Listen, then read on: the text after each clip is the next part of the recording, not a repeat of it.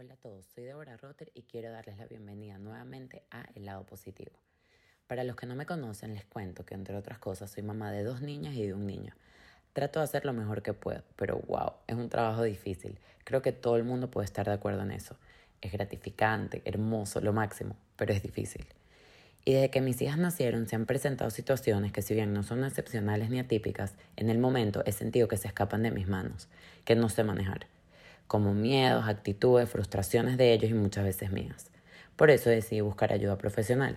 Suena fuerte, pero en realidad es hablar con un experto, una persona que estudió muchos años este tema en particular y ve miles de casos. Me encanta que me expliquen los comportamientos de los niños, entender que todo tiene su razón de ser, que muchas veces, por ejemplo, ciertas conductas corresponden a ciertas edades.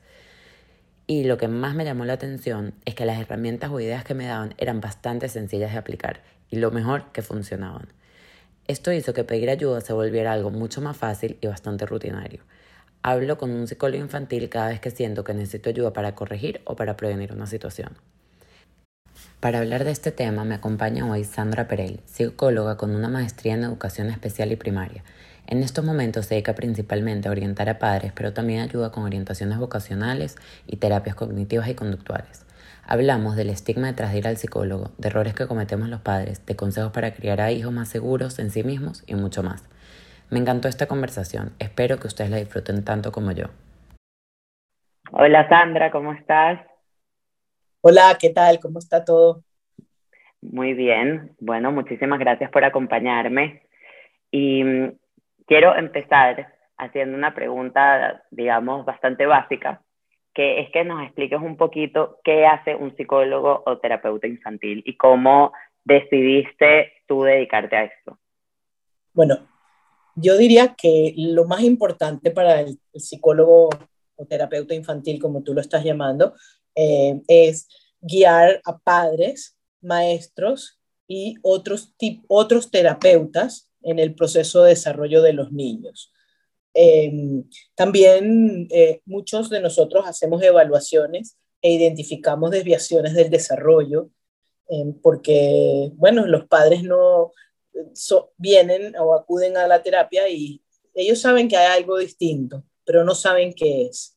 Y uno les ayuda en, la identificación del proceso y eh, después en la búsqueda de lo que sería qué hacemos con lo que acabamos de encontrar tu otra pregunta. Sí, o sea, que mm, cómo empezaste a, o sea, cómo decidiste dedicarte a eso. Exacto. Bueno, la verdad, si quieres que te diga la verdad, yo toda la vida quería ser comediante, porque me gusta mucho hacer feliz a la gente, ¿ok? Entonces, este, yo creo que, y, y siempre esa era mi misión en el colegio, la gente se reía mucho, yo creo que sigo teniendo ese comediante por dentro y eso es algo que, que llevo mucho a mi terapia o a la, a la, ayuda a las personas. O sea, a mí me gusta que las personas, o sea, uno de mis objetivos es la felicidad del, del niño, de los padres, de la familia y entonces siempre cuando hablo con los papás hay siempre algún comentario o algo que yo creo que cuando tú recibes algo con humor lo recuerdas mucho más fácil que cuando, que cuando te lo dicen, bueno, mira, es que tienes que hacer esto claro, no, no, como una orden, pues. Exactamente. Entonces, bueno, este, la segunda cosa más parecida a ser un comediante o hacer, ayudar a la gente a ser feliz, pues bueno, un psicólogo también puede ayudarte a ser feliz. claro. Dentro de esa tónica. Claro. Em, y te, te, quiero preguntar una cosa. No sé si es una percepción personal, pero ya siento que todo el tema de buscar ayuda, de mm, de admitir que a lo mejor eh, una situación se te escapa de las manos, todavía sigue siendo un poco tabú. Siento que no tanto como antes, pero todavía sí sigue siendo. ¿A ti también te parece que sigue siendo un tema tabú? ¿O ya la gente es mucho más abierta? No. Eh, yo creo que el tabú viene porque las personas no quieren sentirse débiles, ¿ok? Si piensas que hay algo mal en ti o algo que tienes que cambiar, entonces ya se convierte como en una situación difícil de admitir pero yo te diría que el 99% de las personas que buscan ayuda psicológica, en cualquiera que sea los campos de la psicología, em, después de la primera sesión, ya más nunca piensan que es algo tabú y... Ah, 100%. Se dan cuenta de que no hay nada de ese, o sea, esa vulnerabilidad es importante para poder empezar a, a, cambiar las cosas que quieres cambiar o por lo menos a entenderlas, porque no siempre es un proceso de cambio absoluto, simplemente a veces es un proceso de reorganizarte. Y cuando termina la sesión dices, wow, yo no sabía que esto iba a ser así, qué fácil, o sea.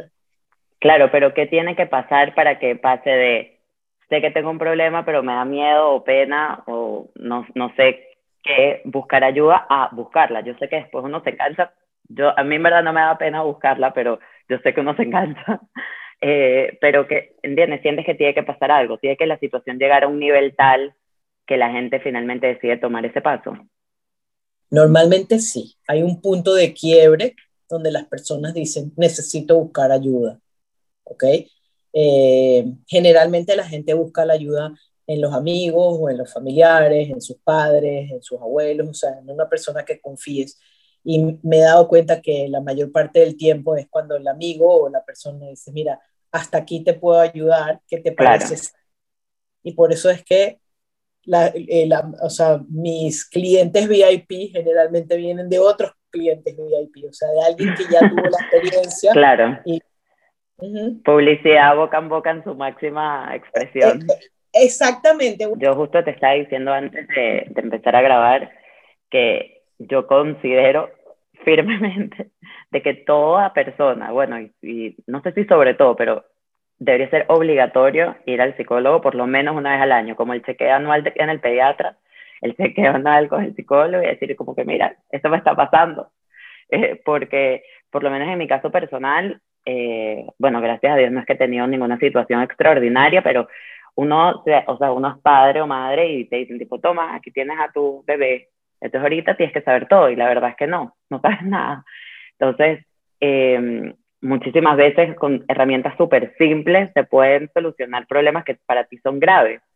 Entonces, eh, nada, me parece increíble que la gente se esté compartiendo esos datos. Pero a mí sí me gustaría, yo en parte también por eso quería hacer este episodio, porque me parece que todo el mundo debería hacerlo tarde o temprano, más, más temprano que tarde, pues. Este, y, eso era una cosa que también te quería preguntar, porque yo me considero culpable de esto. Uno va a solucionar un problema. Cuando ya siente que ese problema se solucionó, para. o sea, muchas veces paras la terapia. Entonces lo frenas por temas de tiempo o, bueno, dependiendo de cuánto cuesta la consulta o no sé. Entonces, ¿qué crees que deberíamos hacer? O sea, ¿cada cuánto debería ser la continuidad? Depende del problema y la situación por la que estés pasando, ¿ok? O sea, yo creo que esto, o sea, las palabras peri, o sea, el, periodo o el tiempo, en, psicología las cosas son mucho más relativas y la palabra obligatorio es, es, es una palabra bien complicada porque yo, si tú piensas en todas las cosas que te obligaron cuando eras pequeña, eh, ahora las aborreces, ¿ok? En mi casa servían lengua los miércoles y yo sabía que no iba a ir a comer los miércoles ni de casualidad. O sea, si yo podía inventar cualquier cosa o me iba a doler la barriga, porque yo de verdad, y te, y te aseguro además, que jamás probé la lengua solamente porque yo veía la cara de mi hermana que ella se iba en vómito y yo dije, esto es asqueroso, desde el día uno, por ejemplo, y que me perdonen las personas que les gusta comer lengua.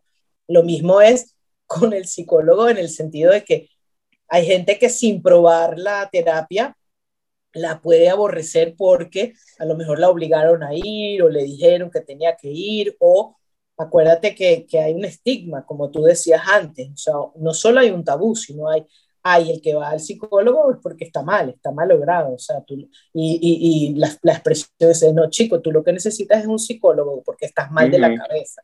Entonces, es, cuando yo te hablaba de la prevención primaria y te decía, eh, la prevención primaria es tratar de de ayudar a las personas antes de que los procesos se conviertan en, en, cosas más complicadas, antes de que aparezca la enfermedad o antes de que la desviación del desarrollo produzca una situación tal que sea más complicado de, de resolver. Eh, es un proceso en el que hay que creer para poder respetarlo. Y claro. lo que dure va a depender de lo que estés trabajando, ¿ok? O sea, porque hay personas que tienen unas tragedias, o sea, o que tienen unas situaciones trágicas. Entonces esas personas o, tienen unos niños con unos problemas muy importantes. Esas son personas que van a necesitar el acompañamiento terapéutico. No, no siempre es el psicólogo, ¿ok? Ojo, puede ser en algún momento el psicólogo, en algún momento el rabino o el cura, en algún momento el terapista ocupacional, o sea, lo que ellos vayan a necesitar, ese apoyo, ¿entiendes? Claro. Eh. Y, y, en, y, en, estos casos, o sea, yo entiendo cuando el, niño en particular tiene una situación, digamos, no común.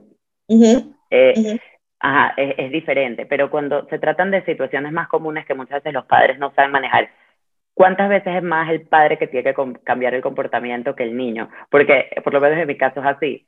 Sea, más que tratar, al, más que, más que tratar a, a mis hijos directamente, me dan tips que yo puedo hacer para ayudarlos a ellos.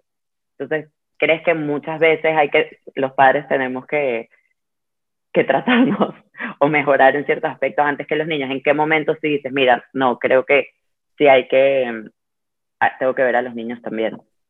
Claro, esa es una pregunta súper buena y creo que, que, hay dos preguntas en tu pregunta. Una es, la primera que me haces es, más que cambiar los padres, tienen que empezar a entender el impacto de sus palabras y sus conductas, ¿ok? Sobre, sobre sus hijos. Es comprender cuál es la parte hereditaria y cuál es la parte del ambiente.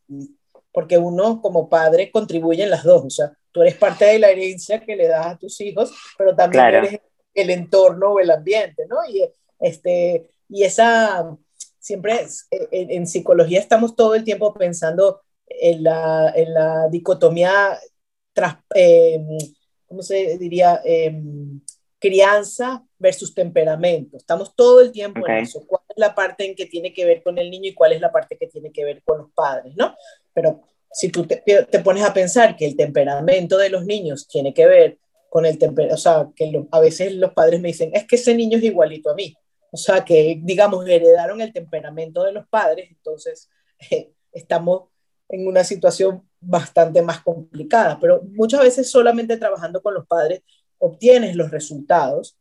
Yo te diría que los niños hay que esperar un poco que su corteza madure y que el niño eh, vaya entendiendo lo que quieres hacer con él. Antes de, o sea, dependiendo de la situación, pero para hacer un proceso terapéutico como tal, yo te diría que a partir de los 4 o 5 años los niños pueden entender o pueden llevarse cosas del proceso terapéutico. Es un proceso de juego, es un proceso de elaboración, pero requiere de cierta madurez de la corteza para que el niño vaya eh, eh, elaborando. Claro, hay personas, o sea, hay terapeutas eh, de conducta que empiezan a intervenir desde que el niño tiene un año y están en la casa y, e intervienen y modelan para los padres lo que hay que hacer. Pero vamos a decir que los niños tienen una cosa relacionada con eh, miedos específicos o con ansiedad de separación. Eso, eso sí hay que trabajarlo con los niños. Y te digo, creo que mi experiencia ha sido que antes de los cuatro o cinco años es los padres con los que tienes que trabajar. Luego empiezas a trabajar con los niños.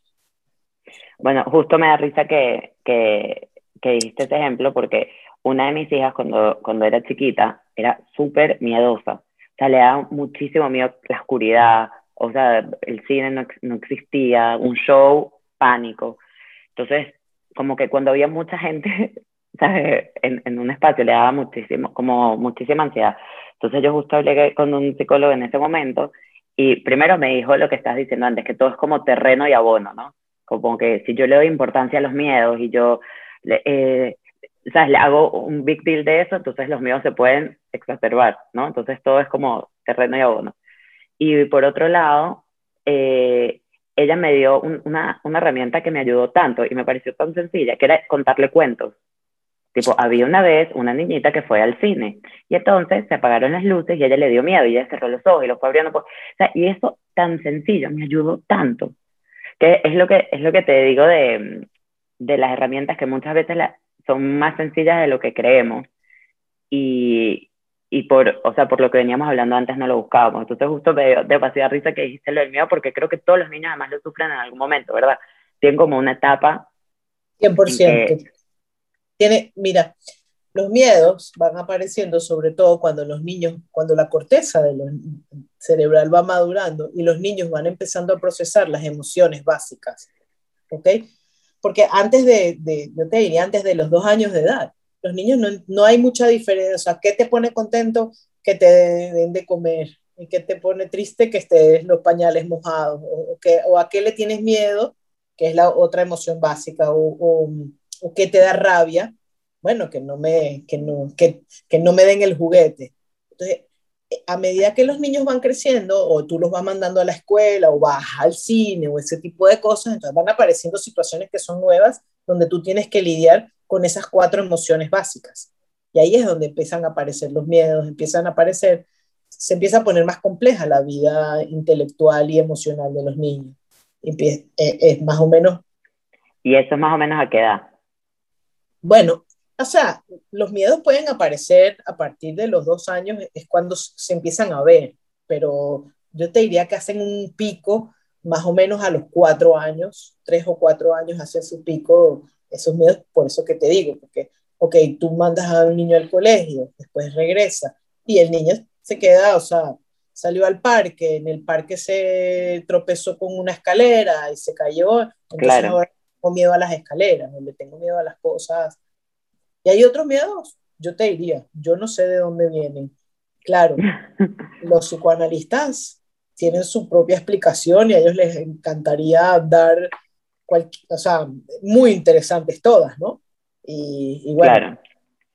yo como no soy psicoanalista y mm, prefiero no entrar en, esa, en ese camino tan complejo, prefiero, como dices tú, vamos a hacer esto, esta es la herramienta y, y, y esta es cómo lo vamos a manejar. Más que, más que el origen del miedo, lo que, lo que es más importante de todo es cómo manejamos el miedo, ¿ok? Porque los papás siempre estamos, no, no, no le tengas miedo, no importa cuánto le digas que no le tengas miedo, bueno, ya yo le tengo miedo a esto, pues. O sea, y a mi de adulto no me gustan las montañas rusas, o sea, no me lleves a la montaña rusa porque no me gusta, pero ¿cómo si no sé qué? Pues no me gusta y punto. Pero el niño de dos años no te puede decir no me gusta y punto mi solución sí, entender, entender los gustos y las personalidades de cada niño. Claro. Y, y, y, justo con esto te quiero preguntar, ¿has visto en todos estos años de carrera como algún er-, error común que hagan los padres, como ciertos patrones que, que hay?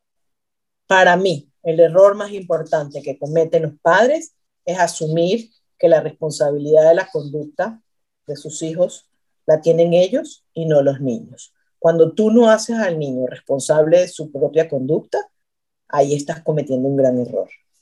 Te digo algo. Ajá, ¿Me puedo poner un ejemplo?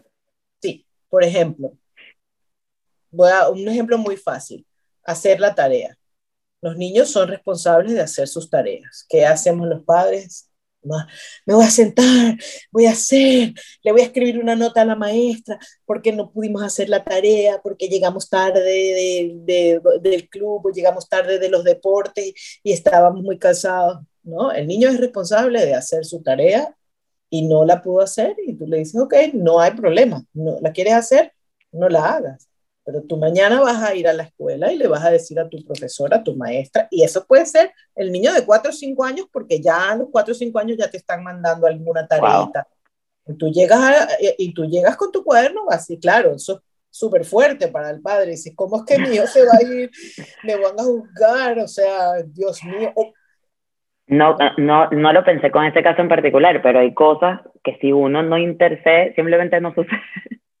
o sea, como vístete que hay que ir al colegio, ¿entiendes? Muchas veces, si yo no, imagínate, no, no, lo, no lo has visto, no llegamos al colegio. Claro, pero si tú tienes un niño que no tiene una, una dificultad o una desviación del desarrollo, que no tiene un problema, por ejemplo, sensorial con la ropa, que de verdad no logra, o sea, que la ropa es un issue para el niño. sí, que es una malcriada, o sea, o es una... Perfecto, entonces tú dices, aquí está tu ropa, si el niño se sabe vestir o yo te voy a vestir, tienes dos opciones, en 10 minutos nos vamos a la escuela, tienes dos opciones, número uno, o sea, al colegio sí hay que ir, o sea. Claro, no es negociable. Tú decides si vas sin cola o con la cola, sin zapatos o con zapatos, o sea, y tú le dices, tienes que estar vestido en 10 minutos, tenemos dos opciones, nos vamos te vistes, nos vamos felices, escoges la canción que vamos a escuchar en el carro y llegamos al colegio, o no te pones la ropa, mamá te agarra, te lleva, te terminas de vestir en el carro o te vas sin un zapato, etcétera, y nos vamos al...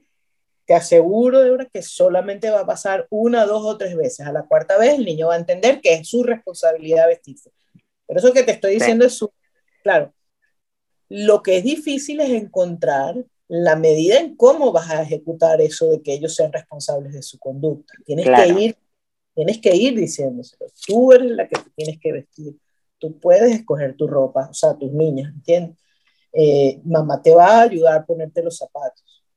Pero, y también puede pasar que el día que no te vestiste no fuiste al colegio, punto. Pero tú te vas a tu trabajo y si tienes con digamos, eh, en el, en la, en la medida de lo posible. Exactamente, pero asumir que tú eres responsable de esa conducta es eh, propagar eso en el tiempo, o sea, eh, hacer que siempre sea. Mira, nunca me voy a olvidar de, un, de una, una vez que oí una charla de un psicólogo en donde él también decía eso y él decía, el cuarto de los niños, cuando sea un poquito más grande, porque quizás ahora tienen las niñas pequeñas y bueno, uno les ayuda a recoger o uno recoge el cuarto. Pero él, eh, eh, tenía una niña de 13 años y le, le dijo a su hija, dice, lo que pasa en tu cuarto es tu responsabilidad.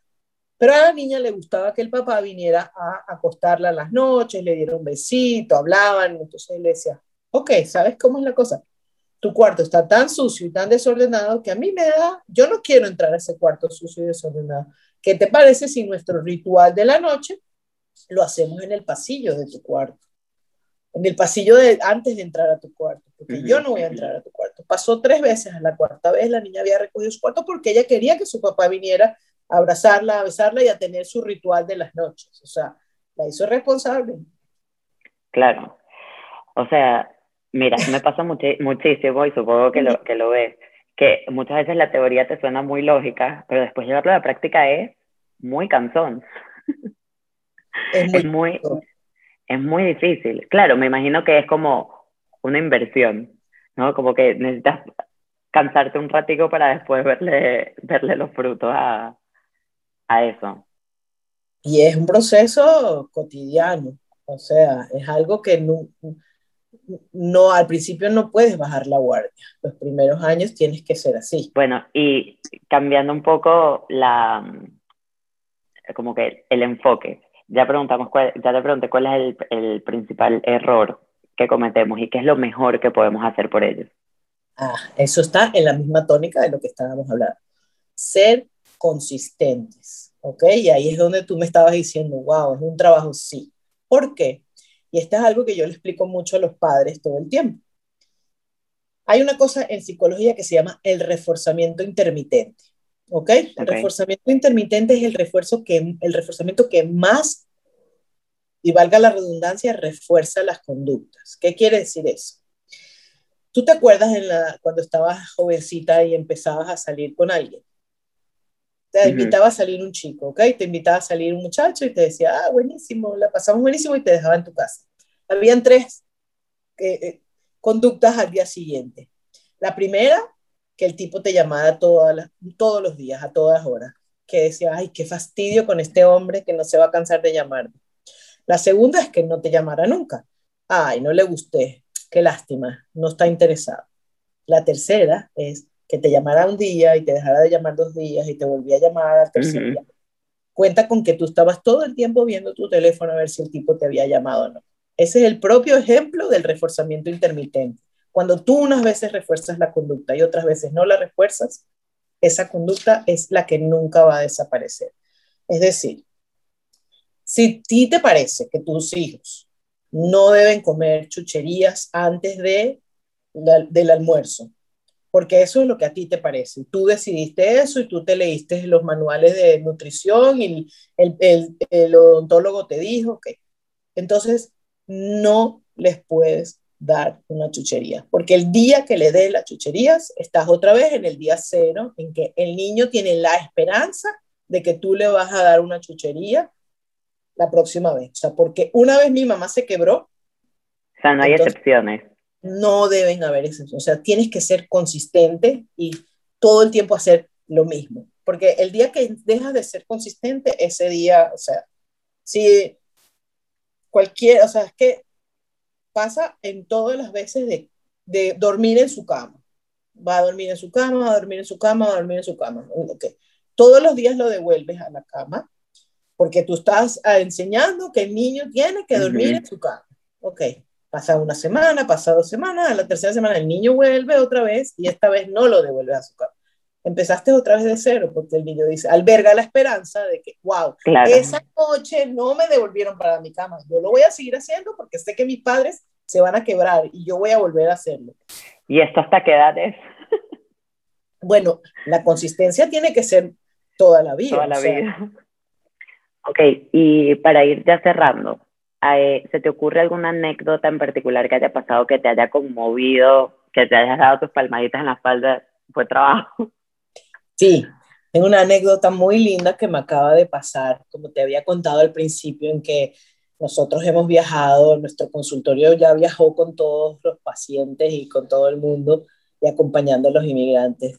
Eh, y una de las cosas más lindas que me pasa es cuando mis pacientes se convierten en padres y vuelven a mí a preguntarme cosas, y, o cuando mis pacientes crecen y, buscan nuevamente la ayuda, que era la otra pregunta que me hacías al principio, ¿no? Entonces, cuando yo tengo un pacientico que cuando él tenía como unos tres o cuatro años, él estaba en una escuela que tenía un programa de música importante en Venezuela, ¿no? Eh, y él tocaba el cuatro. Y él perdió el 4 y bueno, fue una tragedia, que si el niño que tiene un problema de atención y los padres y bueno, y, ellos acuden a consulta y estaban súper, súper afectados porque el niño había perdido el 4. Entonces, bueno, le dije, mira, a lo mejor el niño no le gusta la música, a lo mejor el niño, eh, siempre le explico a los padres que una de las cosas más importantes, de los antídotos más importantes para los problemas de atención es la motivación. Niño motivado es niño que está más atento. No es que puedes controlarlo 100%, pero, pero la motivación te ayuda mucho a, fijar la atención. Y bueno, yo le pregunto, bueno, viene este niño y le digo, ay, fulanito, ¿qué pasó? Ah, cuéntame. Entonces me dice, la verdad es que a mí no me gusta el 4. Te lo juro que el tipo era un pedacito de carne con ojo. Entonces yo le digo a los padres, bueno, lo primero que hay que hacer es preguntarle al niño qué es lo que él quiere hacer, qué es lo que le gusta. Le digo, pero amor, sí, ¿te gusta, ¿te gusta la música? Sí, claro, me gusta mucho la música, pero yo quiero tocar el violonchelo. Te digo, el niño era de este tamaño y el, el, el cello es un, instrumento grande, ¿no? el cello, sí, seguro. No, que el cello es caro, que lo va a perder, que no sé qué. ¿Tú quieres el cello? Yo quiero el cello. Bueno, y bueno, yo creo que si él se compromete con su cello, efectivamente pasan los años, esta familia migra, este, se van a vivir a un país X al que yo no, o sea, lo ayudé por un tiempo, luego el niño se hace grande, ellos inmigran, yo vengo e inmigro también y empiezo a trabajar en una escuela aquí y el segundo día que estoy trabajando en esa escuela nos dicen, miren, nosotros vamos a ir hoy, vamos a llevar a los niños más grandes a una feria de eh, carreras y universidades. Ok, chévere, buenísimo, montense todos en el bus. Yo ni siquiera me sabía los nombres de los niños y medio los estaba conociendo. Algunos sí habían, venían del mismo país de donde yo vengo, etcétera. Bueno, total que yo entro, voy entrando a la feria y me encuentro a el señor Chelo parado en la puerta. El niño me ve y yo lo veo. No sabes la emoción, la emoción era como que si Dios nos hubiera puesto en el mismo lugar. Abrazos y besos y decía. Los otros niños que nunca me habían visto del colegio no se pueden creer el amor que había ahí, ¿ok? Entonces él le digo, ay, mi vida, papito, no sé qué, y seguiste, aquí estoy, y ahora estoy buscando universidades para, porque quiero ser chelista profesional, me dice. Wow. me dice, ¿y sabes qué? Quiero que me ayudes en este proceso. Quiero que me hagas la, mi evaluación de, vocacional y quiero que me ayudes a buscar las universidades. Bueno, para hacerte el cuento muy, muy, muy corto, estamos desde marzo del año pasado trabajando en eso. O sea, yo tengo más tiempo aquí, pero desde marzo del año pasado empezamos las aplicaciones. En este marzo, estamos hablando del marzo de justo cuando empezó la pandemia. Claro. Y en este momento estamos, es, una familia que no tiene recursos y en este, este niño lo aceptaron en todos los topes de las universidades.